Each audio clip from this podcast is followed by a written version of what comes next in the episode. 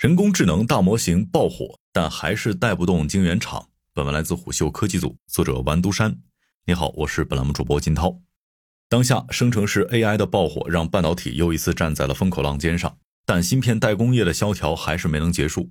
在六月六号召开的台积电股东大会上，这家公司的总裁魏哲嘉表示，二零二三年上半年台积电营收可能会同比下降百分之十，预计下半年的业绩可能会比上半年更好一些。但整体来说，台积电在今年还是创下了自2009年以来的首次业绩负增长。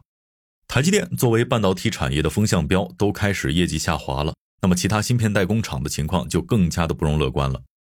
一位芯片代工企业的高管向我们表示，虽然现在还无法判断全年的走势，但是目前也完全看不到市场有任何反弹的迹象。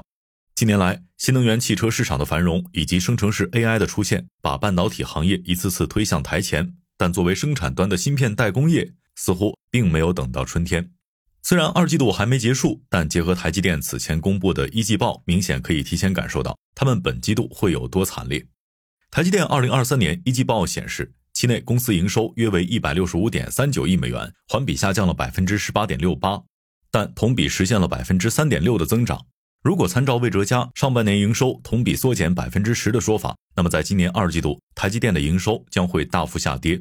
另外，财报当中有一组数字十分值得注意，在今年一季度，台积电的资本开支为九十九点四亿美元，相比去年第四季度的一百零八点二亿美元，环比减少了百分之八点一。由于此项费用的减少，台积电在一季度的毛利率达到了历史最高的百分之五十六点三。同一时期，台积电归属到母公司的净利润环比下降率超过了百分之三十，达到六十七点三四亿美元。在毛利率大幅提高的同时，净利润却大幅下滑，这明显是市场的疲软导致的。最大的影响因素仍然是来自于消费电子市场。以智能手机行业为例，一些报告显示，二零二三年一季度全球智能手机出货量下降了百分之十三，直接跌到了二点七亿部。实际上，对比去年三四季度，这个跌幅已经出现了平稳的迹象。但各芯片设计厂商对于本行业好像并没有多少信心。一位晶圆厂工艺工程师向我们表示，截至目前，今年收到的流片需求还不如去年同期的一半，已经流片的订单数量也在不断减少。这里呢需要解释一下，所谓的流片在集成电路设计领域指的是试生产。在台积电股东大会上，公司董事长刘德音表示，台积电库存正在降低，我们也看到了某些市场的部分终端需求逐渐回升的现象。我们已经准备好了，要迎接从明年开始的下一波很好的增长。因此，芯片代工市场在最乐观的情况下，可能也要等到明年才会逐步恢复。当然，在行业中，AI 芯片是个例外。根据此前中国台湾媒体《电子时报》的报道，由于台积电大量集单的涌入，台积电五纳米的产能已经接近饱和了。这是个十分矛盾的现象。在接收大笔 AI 订单的同时，台积电却给第二季度制定了十四年来最悲观的营收预期。一位业内人士指出，当前 AI 芯片市场的体量完全不足以填补消费电子市场的窟窿。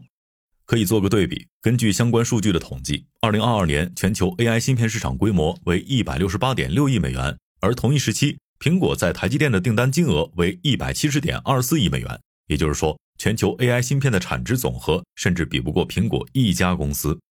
另一个被认为能够提振芯片代工市场的是新能源汽车行业。与消费电子市场不同的是，新能源汽车出货量近年来是在实打实的增长。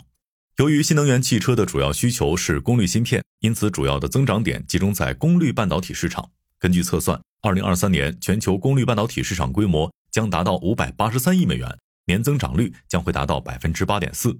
但一位国内晶圆厂高管向我们表示，在功率半导体行业中，恐慌焦虑的情绪要更为严重一些，原因呢主要有两点。一方面，市场的主要增长几乎都来自新能源汽车行业，传统的光伏电力行业已经出现了明显的衰败迹象，这也就导致功率器件厂商都在尽可能的贴近汽车行业，内卷的现象已经是非常明显了。另一方面，今年功率半导体的增产已经导致了这部分的产能远远大于市场需求。这位晶圆厂高管跟我们说，如果下游市场需求提高百分之十，那么上游厂商的产能就能拉高百分之五十。许多功率芯片厂商在今年的产能甚至已经实现了翻倍，但结果还是只能重新回到价格战之中，最后伤害的还是各家的盈利表现。但其实这些芯片行业仍然会有新机遇。从市场整体来看，消费电子疲软、功率半导体供需错配等这些问题，并不是芯片代工厂商可以解决的。但在行业处于下行周期时，还是存在一些细分赛道在不断成长。这样一来，就能够给芯片代工厂注入新的活力。比如 AI 行业所带来的对于先进封装的需求。先进封装是一个很笼统的概念，简单来说就是将一种或多种不同功能的裸片由晶圆以拆分组装或是堆叠的方式实现多颗芯片集成的效果。这些年行业大热的 Chiplet，还有英特尔自研的 EMIB 封装技术，以及台积电近期力推的 CoVoS 都是这种封装技术。在本次台积电股东大会上，刘德音多次提到当前先进封装技术的急迫性。他说：“因为生成式 AI 需求突然增加，很多跟 ChatGPT 相关的半导体产品给台积电下了不少的单子，而这些单子都需要先进封装。这样的结果就是需求远大于产能。AI 芯片对于先进封装的需求在于，这样的封装技术能够大幅提升相关产品的内存容量和数据传输速率。尤其是当下以英伟达为代表的企业，都主张将 GPU 与内存结合在一起。先进封装的优势也因为芯片集成的特性而被进一步放大了。”魏哲嘉表示，台积电今年先进封装产能，也就是 CoWoS 工艺，跟去年相比已经实现了倍增，预计明年会在今年基础上再度倍增。台积电对于先进封装的研究非常的全面，其中最具代表性的就是他们在2012年推出的 CoWoS 工艺。这项为移动端处理器开发的制程工艺，减少了芯片百分之七十的体积，但是成本却是高昂的。根据野村证券的测算，采用 CoWoS 工艺的晶圆在成本上要高达四千到六千美元。而另一项先进封装工艺 Info 的成本仅为四百美元，因此在 CoWoS 工艺推出很长一段时间里，唯一的客户就是 FPGA 的厂商赛灵思。虽然消费电子市场无法承担这样昂贵的成本，但高附加值的 AI 芯片的确是很好的释放了市场对这项技术的需求。实际上，看到先进封装需求的远不止台积电一家，包括三星、英特尔在内的代工厂商以及日月光等封测厂商，也都在先进封装技术上早早的布局谋划。随着生成式 AI 的爆火，未来几年各晶圆厂在封装上的竞争激烈程度，或许不会比在先进制程上的角逐差。